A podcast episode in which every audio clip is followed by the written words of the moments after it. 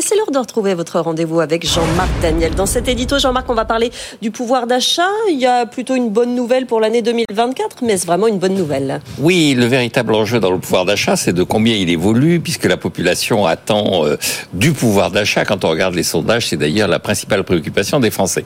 Et de façon assez paradoxale, on s'aperçoit qu'il a plutôt tendance à augmenter. Il a augmenté l'année dernière. Et euh, en 2024, cette année, l'OFCE, pas l'OCDE, l'OFCE, le, le think tank célèbre, qui de Sciences Po, annonce qu'il va augmenter de 1%. Alors plutôt bonne nouvelle, tout va bien. Or, quand on regarde dans les détails, la question qui se pose, c'est comment on nourrit cette augmentation du pouvoir d'achat? En fait, il y a deux façons de nourrir l'augmentation du pouvoir d'achat. La première, c'est d'augmenter la production, d'augmenter la quantité ou la qualité du travail, et donc de se conformer à ce que on appelle le huitième principe de Nicolas Gregory Mankiw, un économiste américain qui a résumé l'économie en dix principes. Le huitième, c'est de dire que le revenu, à la fin des fins, doit être à la production, c'est-à-dire à la quantité de travail mobilisé. Et puis la deuxième façon, c'est euh, de s'endetter, de distribuer du pouvoir d'achat à partir de crédits publics, à partir de subventions, à partir de prestations sociales. Et donc là, c'est euh, en fait euh, du pouvoir d'achat que l'on vole à la génération d'après. Je n'ose vous demander ce qui a été favorisé ces dernières années. Et quand on regarde ce qui s'est passé ces dernières années, et ce qu'annonce encore l'OFCE, l'OFCE dit, en fait, le pouvoir d'achat, il va augmenter grâce à l'augmentation des retraites, il va augmenter grâce à l'augmentation des prestations sociales, il va augmenter grâce aussi à la rémunération de l'épargne. C'est-à-dire que le fait que les taux d'intérêt aient augmenté a comme conséquence une augmentation du revenu des épargnants. Et au total, il n'y a pas la quantité de travail équivalente pour satisfaire à cette augmentation sur le plan strictement économique de ce pouvoir d'achat. La conséquence, c'est que notre déficit commercial est toujours là. L'année dernière, on a eu un déficit commercial qui était juste à 100 milliards, 100 milliards d'euros. On peut dire, bon, c'est la conséquence, euh, l'Ukraine, tout ça, la hausse de l'énergie, mais tout ça est maintenant derrière nous. Et on peut comparer 2023 à 2019, et en 2023, il y avait 40 milliards de déficit euh, supplémentaires par rapport à la situation de 2019. Donc, grosso modo, on donne du pouvoir d'achat, le volant à la génération d'après. Est-ce qu'il serait pas temps de se dire qu'on aura du pouvoir d'achat si on se remet à, travailler. Tout simplement. Merci beaucoup, Jean-Marc Daniel. Allez, on va faire un point Euronext tout de suite. Avec vous, les marchés. Les marchés Haute-Kersulec, quelle est la tendance à la mi-journée? On est toujours sur des plus hauts historiques hein, pour le CAC 40 qui a ouvert ce matin avec un record, je vous le rappelle, au-dessus des 7780. On est allé toucher pour la première fois les 7800 points. Là, on a un petit peu redescendu, hein, 7785 points, mais quand même, on a, on a quand même pulvérisé le, record d'hier qui était déjà un plus haut, hein, 7750. On évolue donc bien au-dessus. L'Europe boursière est à la hausse et d'ailleurs, le DAX à Francfort est lui aussi sur des plus hauts historiques au-dessus de 17 150 points. Une majorité euh, de valeurs à l'intérieur des indices euh, à la hausse, hein, les trois quarts du CAC 40. Alors on est soutenu euh, par des valeurs de croissance. Hein. la tech, le luxe sur le CAC 40, Téléperformance, ST Microelectronics, Kering, Dassault Systèmes. Même si ça ne s'accompagne pas d'un mouvement de baisse des taux obligataires, au contraire, on a tendance même un petit peu remonter depuis hier, mais le Nasdaq lui devrait ouvrir à la hausse tout à l'heure, donc ça devrait être quand même le catalyseur de la journée, les valeurs de la tech. Euh, et puis, tiens, un résultat qui était un résultat ce matin sur le, sur le SBF 120, c'est Eutelsat qui a publié une perte nette hein, après sa fusion avec euh, OneWeb et on était en léger retrait pour le titre. On est maintenant à moins 0,5%. Voilà, donc le CAC 40 qui monte, euh, qui monte encore, plus 0,57% et donc toujours des plus hauts historiques. Là, on est à 7787 en ce moment. Et merci beaucoup, Aude Kersulek. La casquette des 8000 va bientôt être sortie probablement la semaine prochaine par Antoine Larigauderie, on l'espère. Allez, dans un instant, avec vous, on est avec vous en entreprise, les patrons, les indépendants, les salariés. Annalisa, quelle va être notre question du jour? Eh bien, une question qui a fait beaucoup réagir euh, sur les réseaux parce que c'est une question d'actualité. Est-ce qu'il faut empêcher les salariés de faire grève pendant les périodes de vacances scolaires? Évidemment, on pense à la SNCF, mais pas que. Alors, il faut réagir sur nos réseaux sociaux, euh, LinkedIn, Instagram, euh, X et puis à l'adresse mail avec vous at bfmbusiness.fr. Vous nous écrivez, vous réagissez, vous nous envoyez des vidéos. On attend toutes vos réactions. On vous donnera le résultat évidemment tout à l'heure. Et nos experts arrivent dans un instant. À tout de suite.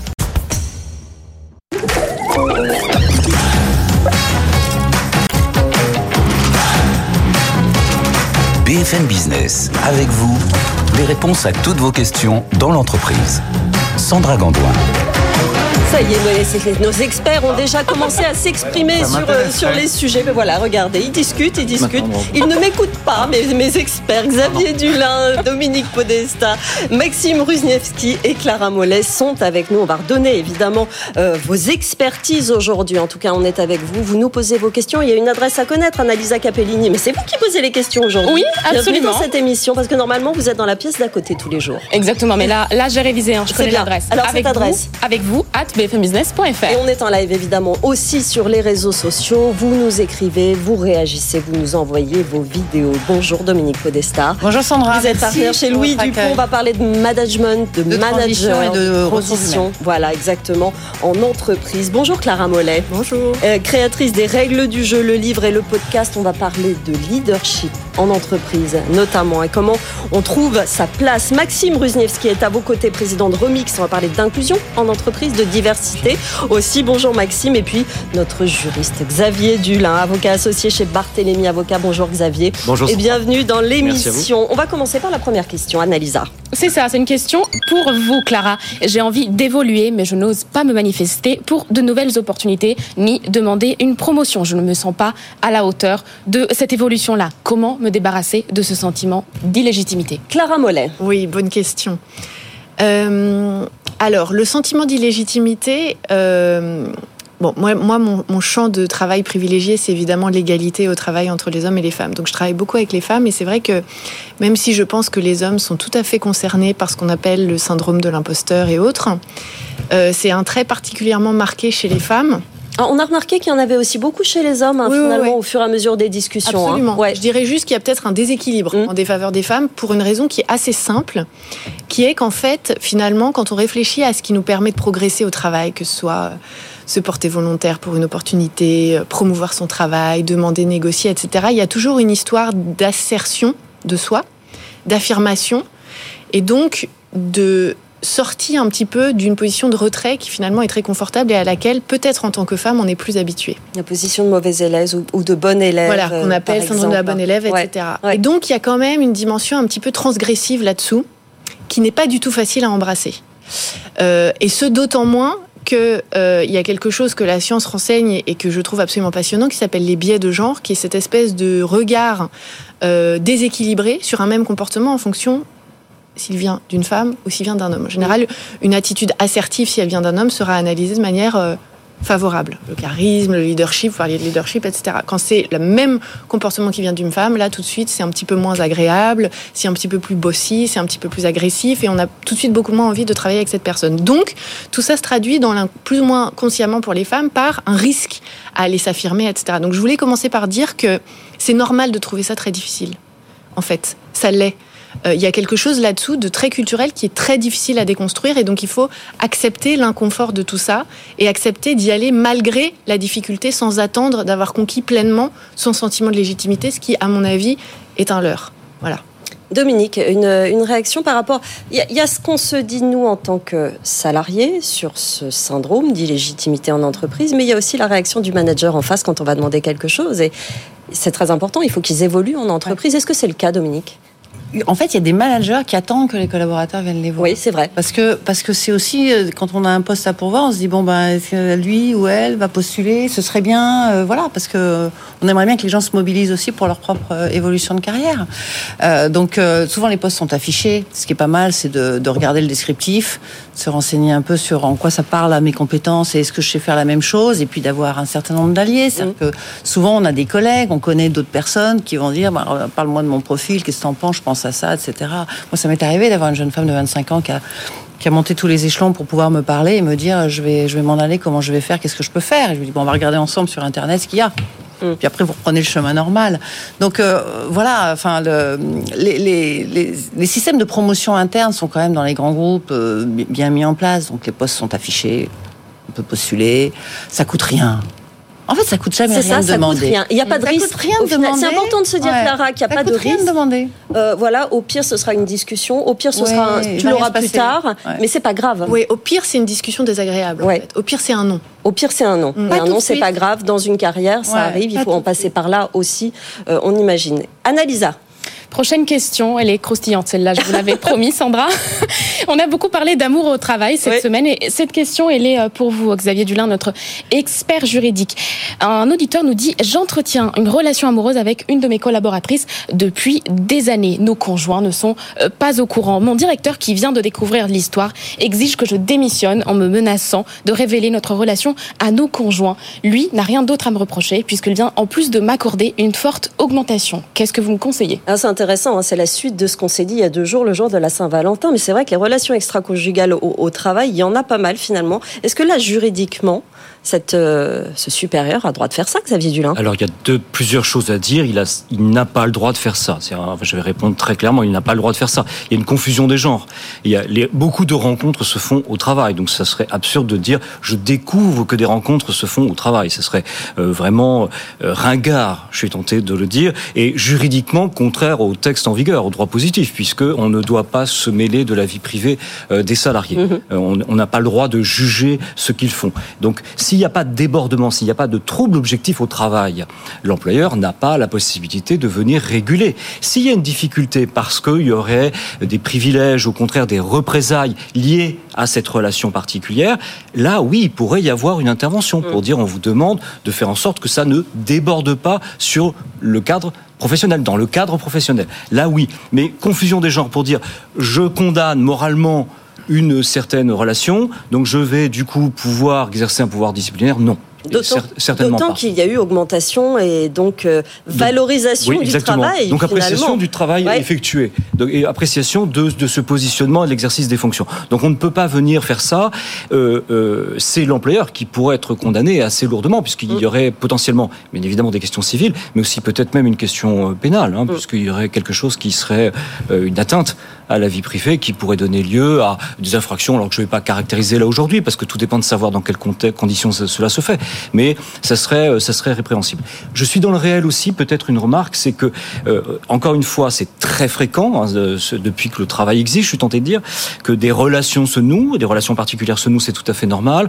Euh, je sais aussi qu'il faut être prudent des deux côtés, je suis tenté de dire. Quand on est impliqué dans cette relation ou à même de, de se dire qu'on va exercer une autorité de régulation, il faut faire tout ça euh, très poliment, avec beaucoup de délicatesse. Certains diraient, avec, encore une fois, je le dis souvent, pratiquer le politiquement correct. hein. On n'y va pas, euh, on n'y va pas avec des tanks ou de grands sabots pour essayer de régler ces problèmes-là, parce que on commet des impairs très très vite. Vous continuez à nous poser vos questions sur BFM Business. On est avec vous. Posez vos questions à nos experts à l'adresse avec vous at bfmbusiness.fr. Annalisa. On a une question pour Dominique. Dominique Podesta, vous êtes notre experte management de travail. Alors là, c'est un jeune manager.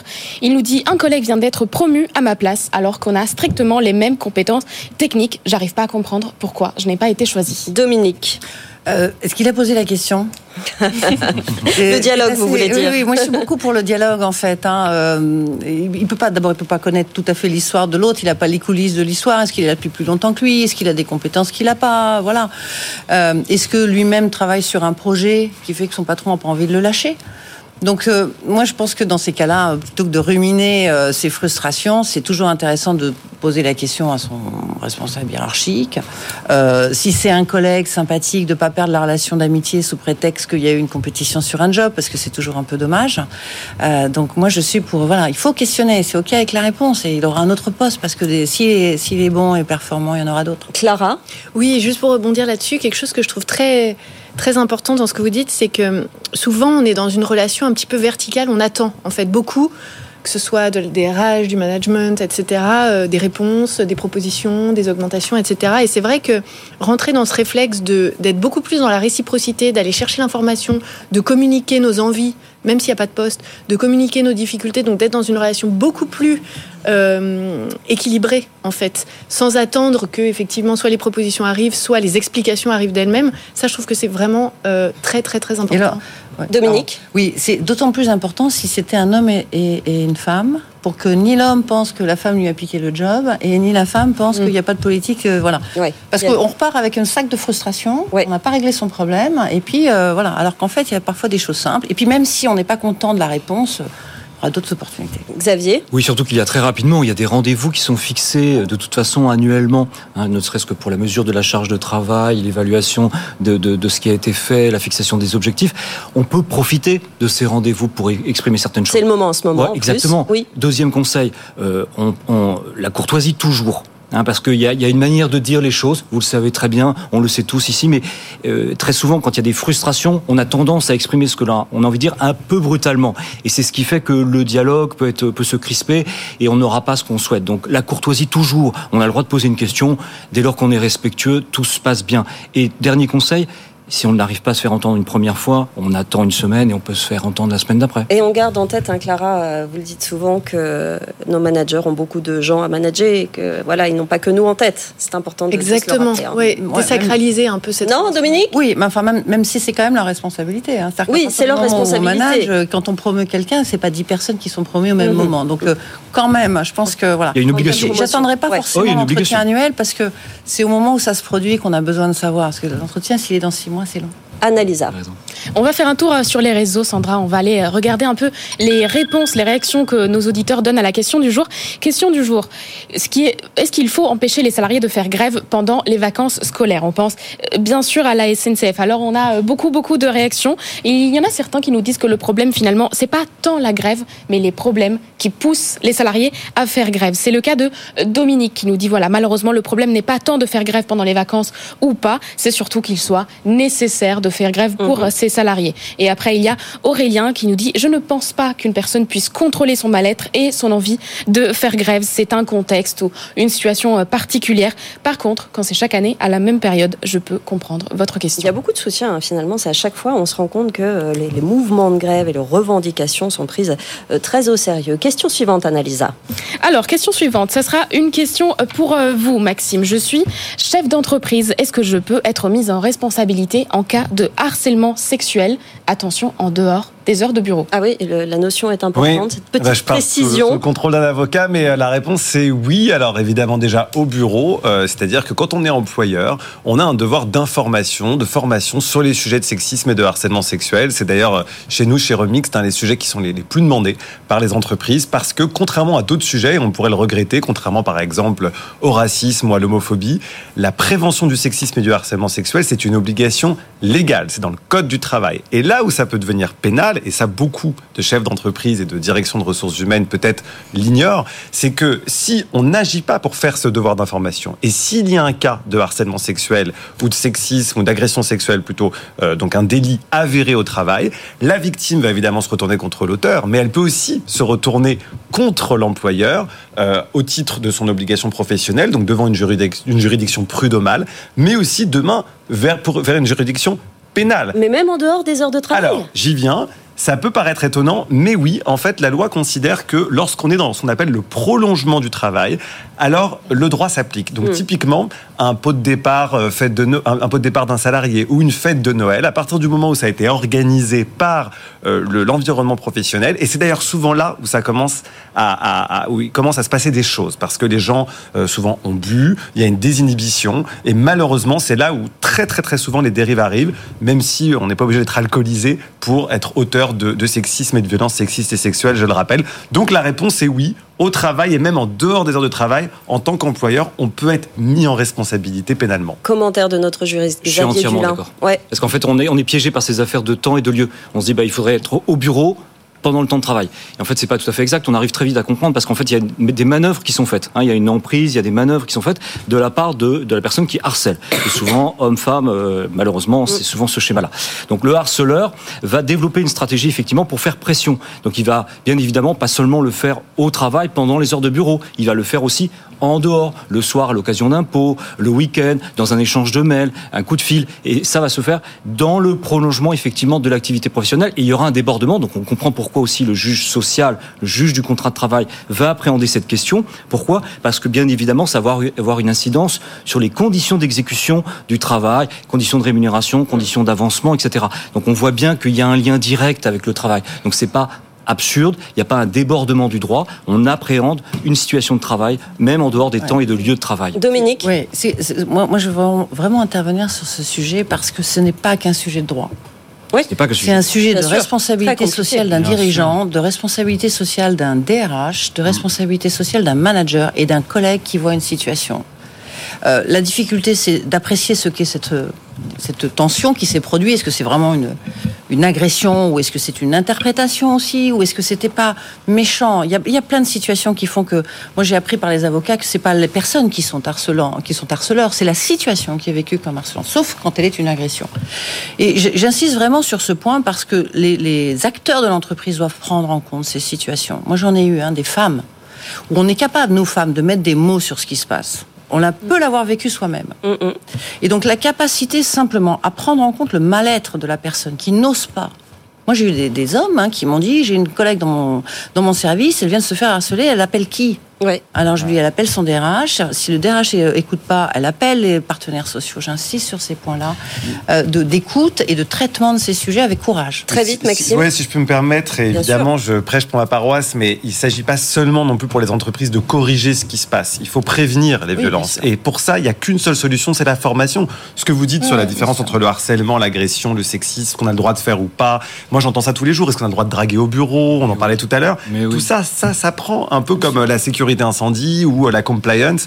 Et donc, il faut former les salariés. On est d'accord que ça s'apprend, mais que le droit protège parce que tant qu'il n'y a pas de règles très claires, euh, ben, les situations sont un peu passées, euh, voilà, Mmh. sous le sous le manteau et finalement on essaye de, de temporiser beaucoup. C'est encore euh, un peu compliqué, euh, faut le dire pour les pour les personnes euh, qui, qui vivent ces situations. On va y revenir évidemment dans un instant. On fait une petite pause. De quoi on va parler aussi tout à l'heure, Annalisa? Eh bien, je vais vous poser une question, chers experts. Est-ce que vous savez quels sont les pays d'Europe où on travaille trop Attendez, il faut définir ce que c'est que trop.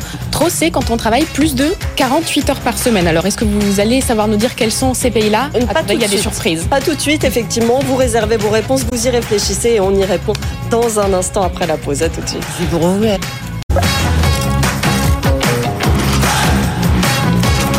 BFM Business, avec vous, les réponses à toutes vos questions dans l'entreprise.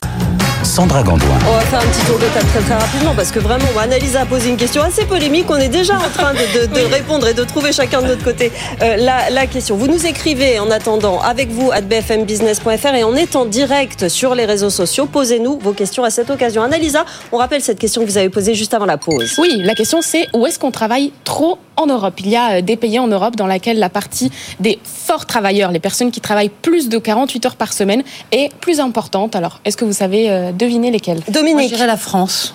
Parce Alors voilà. l'Allemagne. l'Allemagne, Clara? Moi, je dirais la France, peut-être l'Italie et. euh, Déjà la, la France et l'Italie, on va voir, si c'est bien. Xavier Alors euh, j'avoue que je ne le sais pas, hein, mais j'ai été tenté de répondre France, Angleterre et Pologne. Allez, réponse Annalisa. Vous avez en partie raison. Effectivement, il y a la France. Euh, La Grèce, c'est le pays qui compte la plus forte proportion de travailleurs avec des longues heures. Il y a 13% des salariés qui travaillent plus de 48 heures par semaine, suivi de la France. Effectivement, vous avez eu bon. De Chypre, et puis il y a beaucoup de pays méditerranéens, hein, l'Italie, le Portugal, la Belgique. En revanche, ça va mieux dans les pays baltes où la proportion est de 0,5, 0,8%, et dans les pays de l'Est, donc euh, Roumanie, euh, Bulgarie. Voilà. Exactement. On a, Ça arrive. on a appris ça et quand même la France est très bien classée. Il faut quand même le dire. Allez, on passe à la question suivante, Annalisa. Oui, c'est une question pour euh, Xavier Dulin, notre expert juridique. Alors, c'est une question qui nous parvient de Darlan, qui nous écrit par mail. J'ai quitté mon poste le 31 décembre dernier. J'ai des congés paternité que je n'ai pas pris sur demande de mon ancien employeur qui m'a demandé de me les payer comme CP à cause d'une hausse de l'activité. Vu que je suis partie, il refuse maintenant de me payer mes congés comme convenu. Qu'est-ce que je dois faire Xavier Dulin.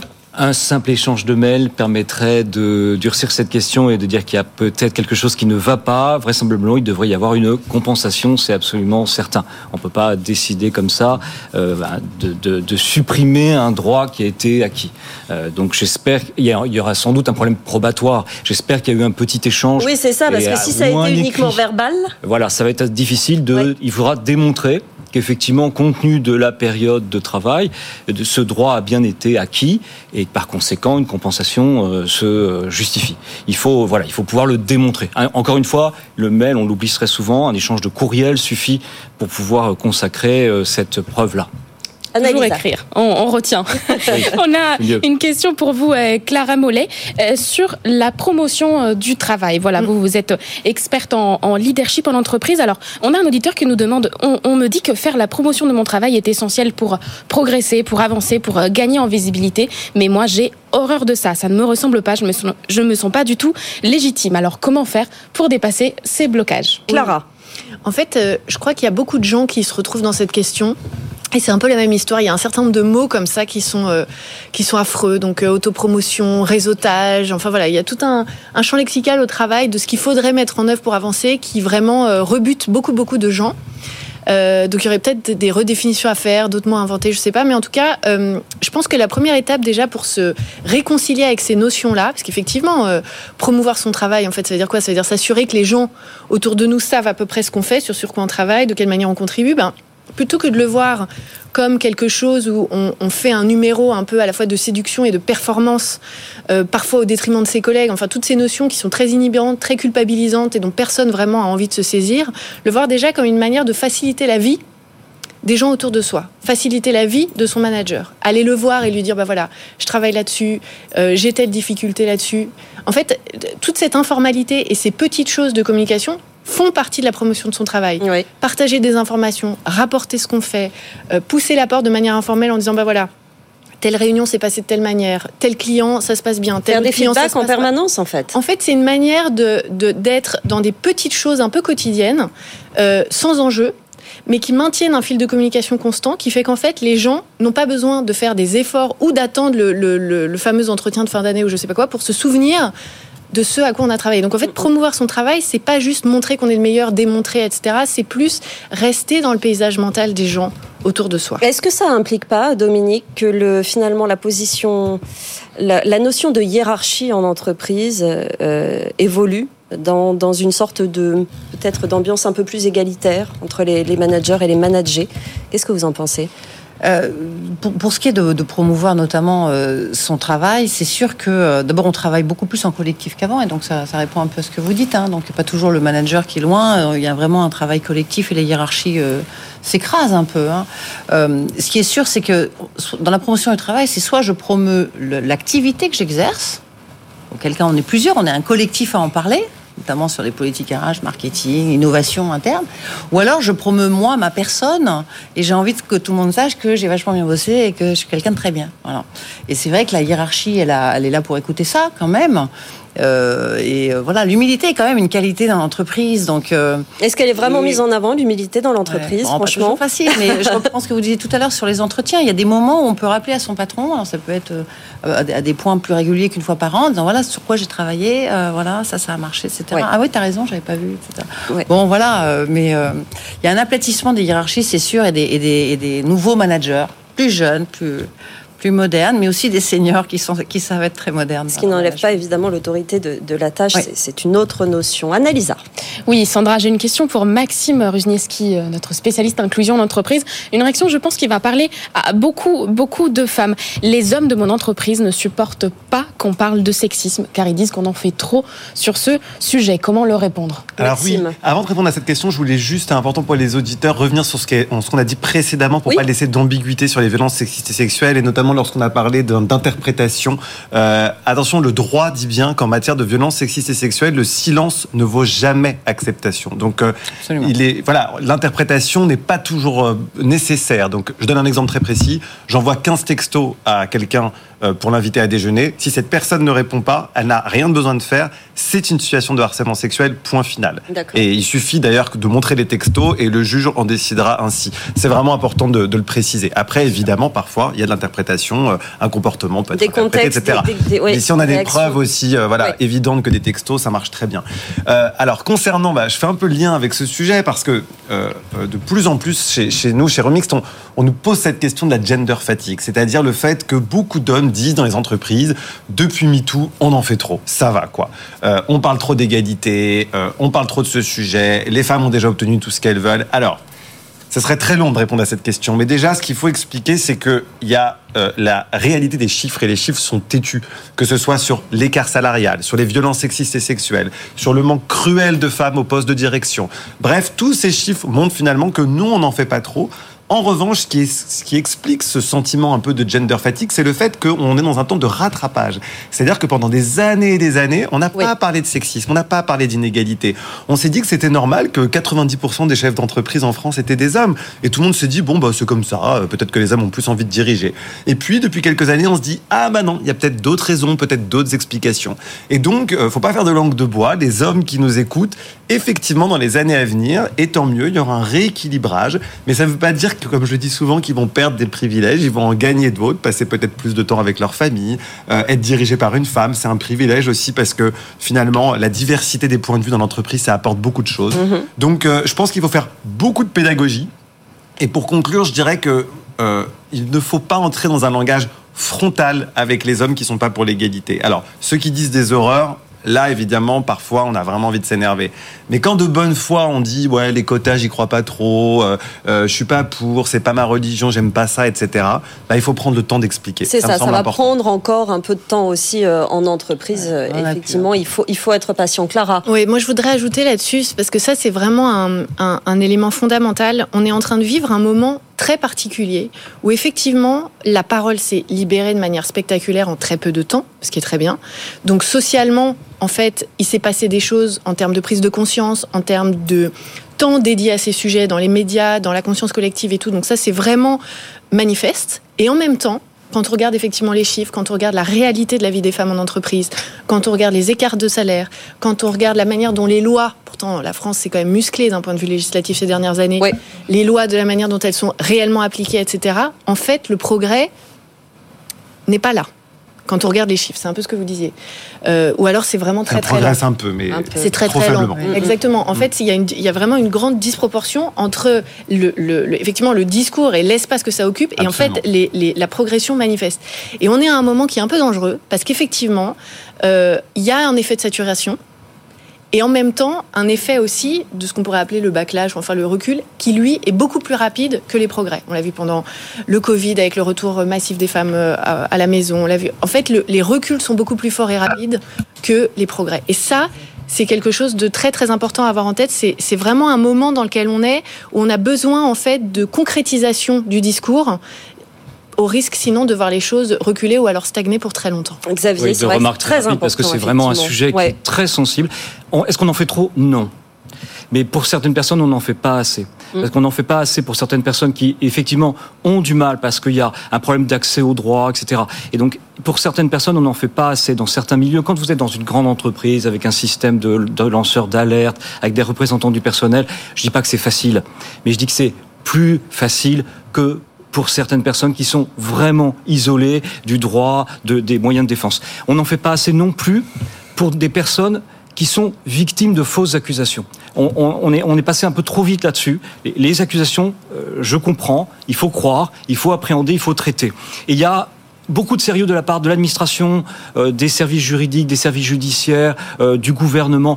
Vraiment, on en fait. On en fait beaucoup, sans doute pas assez, peut-être parce que je vous dis y a encore des situations d'isolement, mais je pense aussi, je vous assure, on peut abîmer aussi des vies, beaucoup, euh, pour, euh, du fait de fausses accusations. Oui. Donc il faut aussi Il en y a aussi faire. ces Vous situations. voyez, c'est un équilibre. Le, le- le ministère ne dit pas autre chose. hein. C'est vraiment hommes et femmes. On doit euh, de- sur cette difficulté d'égalité et ces conflits et ces agissements critiques. Il faut penser à ça. C'est qu'il y a aussi des personnes qui sont très affectées par de fausses accusations. Vous continuez à réagir sur ces sujets, évidemment, sur BFM Business. Nos experts de l'entreprise sont avec vous. Annalisa, Oui, on va aller faire un tour euh, sur les réseaux, Sandra, pour voir les réactions à notre question du jour, qui était, je vous le rappelle, faut-il empêcher les salariés de faire grève pendant les vacances scolaires? Eh bien, on a beaucoup, beaucoup de réactions. La première, celle de Guillaume, qui euh, critique un peu notre question. Il nous dit la question est orientée, le droit de grève est constitutionnel en France. La réponse est donc, dans le cadre de la Constitution de la Ve République, c'est mort. Ensuite, on a une réaction de Joe qui va très très loin. Vous allez voir, pour moi, un gréviste, c'est un poisson qui ne sait pas nager et qui se plaint pour qu'on en verse le cours de la rivière. Nos ancêtres se sont battus pour cogner le droit de grève. Admettons que c'était une erreur et agissons maintenant pour que la grève devienne un délit. Quant à l'alternative légitime à la grève, elle s'appelle tout simplement la démission. Voilà, c'est une réaction Voilà, un peu polémique. Beaucoup de réactions, Il y en a une troisième, attendez, qui plairait à Jean-Marc Daniel. Alors Oh oui, c'est la réaction de Sylvie qui nous dit il faut privatiser. Oui, voilà. elle a été Tout très simplement. influencée par Jean-Marc Daniel, ça c'est sûr. La Et on question peut faire suivante. grève dans le privé. Et on peut- voilà. quand même le préciser. Oui, c'est vrai, vous avez raison de le, de le rajouter, Maxime. Annalisa.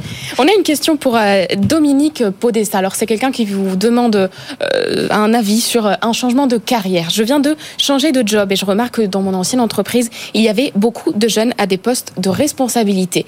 Dans ma nouvelle boîte, c'est le contraire. Aucun manager n'a moins de 45 ans. J'ai peur d'avoir fait un mauvais choix pour ma carrière. La politique de l'entreprise en matière peut-elle évoluer? Dominique.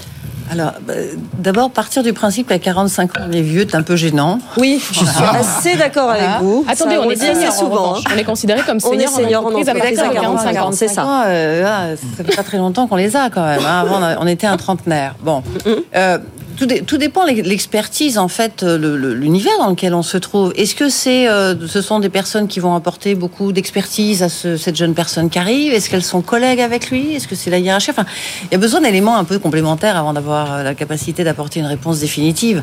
Ce qui est sûr, c'est que la diversité entre les, plus jeunes et les, les plus expérimentés est très importante. Si c'est un jeune ou une jeune femme leader hein, qui prend un business, alors a tout intérêt à trouver auprès de gens qui sont là depuis un peu plus longtemps qu'elle euh, des expertises disponibles et une expérience de l'entreprise et euh, aura le- la, la possibilité de déployer son audace en, Ouais, fait, en tant que ouais. jeune. Mais peut-être que c'est les nouvelles générations qui vont vite, finalement aller plus vite, se poser moins de questions, aller plus vite en entreprise, Clara. C'est peut-être un peu ce qu'on ce qu'on demande.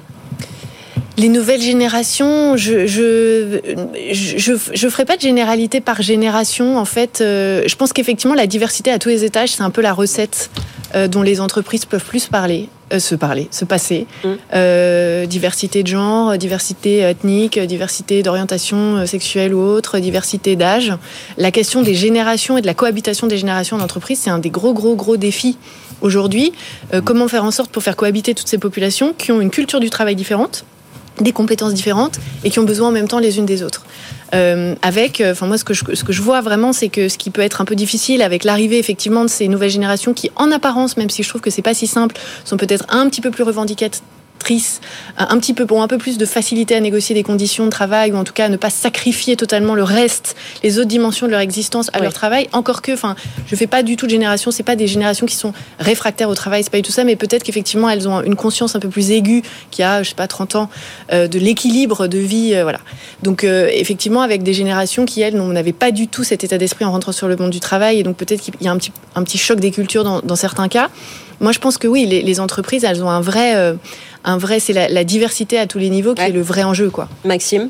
Oui, absolument. Et surtout, on oublie de dire que c'est pas seulement pour euh, euh, finalement être conforme à ce qu'est la France, à la diversité française. Une entreprise où il n'y a pas une riche diversité, c'est une entreprise qui ne ressemble pas au, au pays. Donc, c'est pas seulement pour des grandes valeurs, c'est aussi pour des raisons de productivité.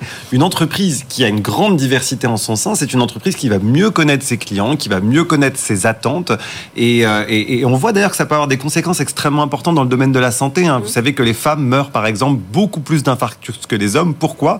Parce que ce sont les hommes qui ont fait de manière très massive la recherche sur ce terrain-là, et donc ils ont moins pris en compte les spécificités féminines. Donc on voit finalement que ces différences, euh, enfin, la question du genre en entreprise, elle n'est pas du tout anodine. Il y a beaucoup de gens qui nous disent que c'est euh, euh, militant, que c'est cosmétique, etc. Pas du tout. Là, on parle de vie humaine. Une femme meurt plus d'infarctus en France en 2024 qu'un homme aujourd'hui. C'est quand même extrêmement grave. Donc la diversité dans l'entreprise, c'est économiquement très euh, satisfaisant. Et ça, ça peut parler à certains hommes quand on, parle, leur parle de ces sujets. Ça, c'est, un critère très important. Ça peut être Absolument, un argument. mais ça permet aussi un meilleur vivre ensemble. Clara, Non, j'ajouterais exactement, c'est ça, c'est que d'un point de vue en plus extrêmement euh, pragmatique, euh, économiquement, il est prouvé que la diversité est un facteur de, de- de réussite euh, supplémentaire. voilà. Les rapports McKinsey qui sortent tous les ans, etc., euh, c'est chiffré maintenant, on a Ça, du recul là-dessus. Oui. oui, euh, Dominique Non, ça- simplement, si on prenait l'exemple des, des jeunes managers, euh, au- au-delà de- des, des chiffres et des études, c'est que la réalité, c'est qu'à un moment donné, de, quand on voit par exemple Doctolib, s'est développé en, avec un jeune leader qui est encore à la tête, il avait 23 ans. Quand on prend les gens aujourd'hui de 50 ans, ils ont eu 30 ans. Et quand ils avaient 30 ans, ils étaient des talents. Et ils ont eu des fonctions à responsabilité et ils ont été audacieux. Mhm. Donc à chaque âge correspond aussi une façon de, une façon de travailler. Mhm. L'intelligence est dans le choix des compétences dont on s'entoure et des alliances qu'on arrive à créer. C'est pas un sujet d'âge en fait. Analyse à la boîte aux lettres. Oui, on va ouvrir notre boîte aux lettres parce qu'on a reçu une question pour Émilie Corchat. Vous vous rappelez qui était là euh, il y a deux jours sur ce plateau? Oui. On a reçu cette question de Hugues qui nous demandait par mail comment les entreprises pensent-elles pouvoir attirer des jeunes, qu'ils soient diplômés ou stagiaires, si à chaque fois elles leur demandent de justifier d'une longue expérience? Alors on a demandé à Émilie de nous répondre euh, voilà en vidéo à cette question. On écoute sa réponse. Alors, pour répondre à cette question, quand on est une entreprise et qu'on souhaite recruter des jeunes, il faut déjà partir du principe qu'ils n'auront forcément pas une très grande expérience. Pour autant, on peut être jeune et avoir déjà de l'expérience. Déjà de l'expérience acquise au travers de stages, euh, acquise également au travers d'engagements qui peuvent être associatifs, de petits jobs qu'on a pu faire par ailleurs. Donc n'hésitez pas, si vous êtes dans cette situation, à bien remplir votre CV avec l'ensemble des responsabilités que vous avez eues pour montrer l'étendue des choses que vous pourriez être amené à faire. Émilie Corchia, qui était avec nous, qui est spécialiste de comment on mène sa carrière euh, en entreprise. Un, un commentaire, Dominique Podesta? Euh, oui, en fait, euh, on a les mêmes biais pour les très jeunes qu'on a les biais pour les seniors, en fait. Voilà, c'est ces filtres d'âge et d'expérience. oui. Moi, j'ai- j'aime à penser qu'Mbappé est pas très vieux et que euh, il a quand même réussi à, à une, une très très belle carrière. Ou encore une fois, tous ces dirigeants qui ont 30 ans et qui ont réussi. Donc euh, voilà, soit le poste, la réalité, c'est soit il y a un poste avec des compétences attendues et une responsabilité, et à ce moment-là, ça colle avec l'âge. Si l'âge est un biais, alors c'est que la personne qui recrute a un biais. Alors il faut euh, peut-être changer l'entreprise. Écrivez-nous, réagissez sur BFM Business. Avec vous, retrouvez-nous sur tous nos réseaux sociaux. Annalisa. On a une question pour Maxime Ruznieski, notre expert inclusion en entreprise. Quelqu'un qui nous dit, un chef d'entreprise visiblement, qui nous dit ne pas avoir assez de salariés en situation de handicap me coûte très cher en contribution financière euh, chaque année. Est-ce que vous avez des solutions pour moi? Bah, en embaucher peut-être, Maxime On aurait envie de lui C'est répondre. quand même la base. Euh, la première chose, c'est d'atteindre ces 6% de salariés en situation de handicap. C'est important. Euh, c'est pas pour rien finalement que des contributions financières sont demandées aux entreprises. C'est parce que si, vous savez, c'est un peu comme les quotas hein, sur la parité. hein. S'il n'y a pas la politique du bâton, au bout d'un moment, ça ne marche pas. Euh, après, il y a des économies euh, euh, sur cette contribution financière pour essayer justement de promouvoir des actions en faveur du handicap et de l'inclusion des personnes en situation de handicap, comme on le fait d'ailleurs chez Remix, faire en sorte que les salariés, par exemple, euh, soient plus conscients de ce que c'est qu'avoir des collègues en situation de handicap, mieux comprendre les mécanismes aussi pour se déclarer quand on est en situation de handicap ou, ou- lorsqu'on entend qu'un collègue l'est. Et puis, il y a également euh, d'autres entreprises qui font ça très très bien, c'est-à-dire qui accompagnent les entreprises à mieux équiper les postes de travail pour les personnes en situation de handicap. Et tout ça, ça permet de déduire cette contribution, un peu de sous sur cette contribution financière. Mais la meilleure manière, évidemment, c'est d'atteindre ces 6%. Oui. Et on le disait à l'instant, c'est pas un coût, fin- enfin si, en l'occurrence, c'est un coût. Mais une fois qu'on a ces 6% de personnes en situation de handicap, on a plus de diversité. Et rappelons quand même que 80% des situations de handicap sont invisibles aujourd'hui en France. Ce qui veut dire qu'en fait, très souvent dans les entreprises, il y a beaucoup de gens qui sont en situation de handicap, mais l'entreprise ne le sait pas. Oui, c'est ça. Ça peut être un mal de dos, ça peut être beaucoup de choses. Un retour de maladie longue. Enfin, c'est énormément de situations. hein, C'est pour ça aussi qu'il faut euh, faire des enquêtes régulièrement auprès de ces équipes pour comprendre et mieux cerner finalement les situations de handicap en présence. Mais euh, bon, évidemment, euh, privilégier la contribution, c'est peut-être pas la meilleure solution. Dominique. Oui, je, je- je suis complètement d'accord avec vous sur la sensibilisation de comment ça fonctionne et il y a des personnes qui se rendent pas compte qu'ils pourraient avoir accès à un certain nombre de choses. Après, il y a quand même un frein, c'est qu'il y a beaucoup de personnes qui sont handicapées qui n'ont pas du tout envie que ça se sache. Oui, c'est vrai, il y a ça aussi, Ah, c'est un pas choix. du tout envie. Et puis parce qu'il y a les mêmes biais, ma carrière, mon évolution, etc. Donc on retombe sur les mêmes biais que pour les femmes, on retombe sur les mêmes biais que pour les seniors. Est-ce de- qu'ils sont concrètement pénalisés s'ils le font? Je veux dire, est-ce qu'il est y a une reconnaissance de ça? Est-ce que On, on peut pas, la, la réponse n'est pas binaire. Si vous êtes dans un service et que vous êtes handicapé parce que vous êtes diabétique et qu'il faut vous piquer tous les jours à 17 heures, c'est important que la hiérarchie le sache pour comprendre pourquoi vous vous absentez. Ouais. Et c'est OK avec ça. Ouais. En fait, il se passe jamais vraiment de, de choses. Si maintenant on est paraplégique après un accident et qu'on ne peut plus accéder à son entreprise parce qu'en fait c'est pas un problème de l'entreprise, c'est que le bus n'est pas équipé, alors peut-être qu'on va devoir malheureusement perdre son emploi parce qu'en fait, ça va plus être. Échanger de situation euh, peut-être. Ce qui est sûr, c'est que passer de 1% à 6%, ça ne peut pas se faire dans un claquement de doigts. Ouais. Ça passe par la sensibilisation, ça passe aussi par la signature d'accords, parce que du coup, on internalise les coûts. Mm. Et si les coûts sont dans l'entreprise, on peut investir dans de la sensibilisation. Maxime ce qui m'intéresse énormément dans ce que vous dites, c'est identifier aussi la cause du mal. Pourquoi beaucoup de salariés n'osent pas le dire? C'est ça la vraie question. Mhm. Si demain on arrive dans une entreprise, on sait qu'elle est extrêmement inclusive, qu'elle accueille les personnes en situation de handicap, qu'on peut réserver des salles pour se faire piquer si on est diabétique, qu'on peut avoir un poste aménagé si on est par exemple euh, malvoyant, non-voyant, euh, toutes ces questions-là, ou par exemple une adaptation euh, pour l'écran, vous savez qu'il y a beaucoup de gens maintenant qui souffrent de céphalée, de maux de tête parce qu'ils ne supportent plus certaines lumières. Nous, c'est le cas par exemple chez nous, on a quelqu'un qui m'a écrit, mais parce que justement elle sait qu'on travaille sur l'inclusion, donc elle n'a pas eu de mal à me dire, bah voilà Maxime, j'ai envie de travailler chez vous, mais il va falloir adapter mon poste de travail. Oui. C'est extrêmement important de, de, de, voilà de s'attaquer à la racine du mal pour que plus personne n'ose cacher, enfin n'ait envie de cacher son handicap. On va passer à la réponse à la question du jour, Annalisa. Et oui, enfin, alors, la question du jour, je vous le rappelle, c'était faut-il empêcher les salariés de faire grève pendant les vacances scolaires? Alors, euh, la réaction de nos auditeurs, c'est surtout oui. Euh, Sur LinkedIn, on a 54% de oui et 46% de non. Eh oui. Euh, X, c'est encore davantage pour le oui. hein. C'est 56% de nos auditeurs qui nous disent que oui, effectivement, il faut empêcher les salariés de faire grève pendant les vacances scolaires. On sent qu'il y en a beaucoup qui ont été impactés par cette grève SNCF. Bonne est- chance pour le faire adopter. hein, euh, C'est juridiquement possible. contrôle de, de- Voilà, de- ça serait juridiquement possible, hein, parce que c'est vrai que c'est un droit protégé par la. Constitution, mais ouais. qui s'exerce dans le cadre des lois qui le réglementent. On peut poser des questions sur Donc ça hein. serait possible. La question de, lundi, du coup. Annalisa. Oui, c'est ça. Lundi, on va parler du CDI senior. On va vous demander si vous pensez qu'il faut effectivement un CDI senior. Ce sujet revient sur la table. hein. Il avait été censuré par le Conseil constitutionnel en avril dernier.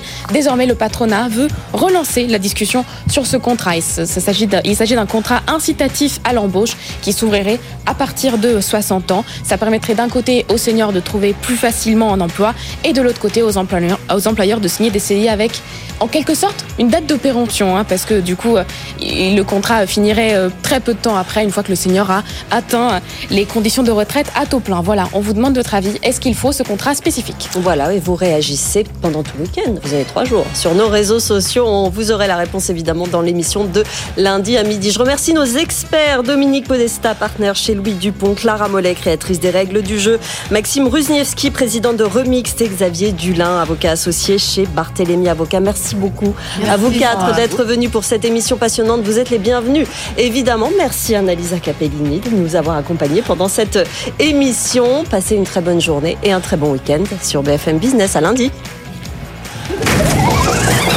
Avec vous sur BFM Business.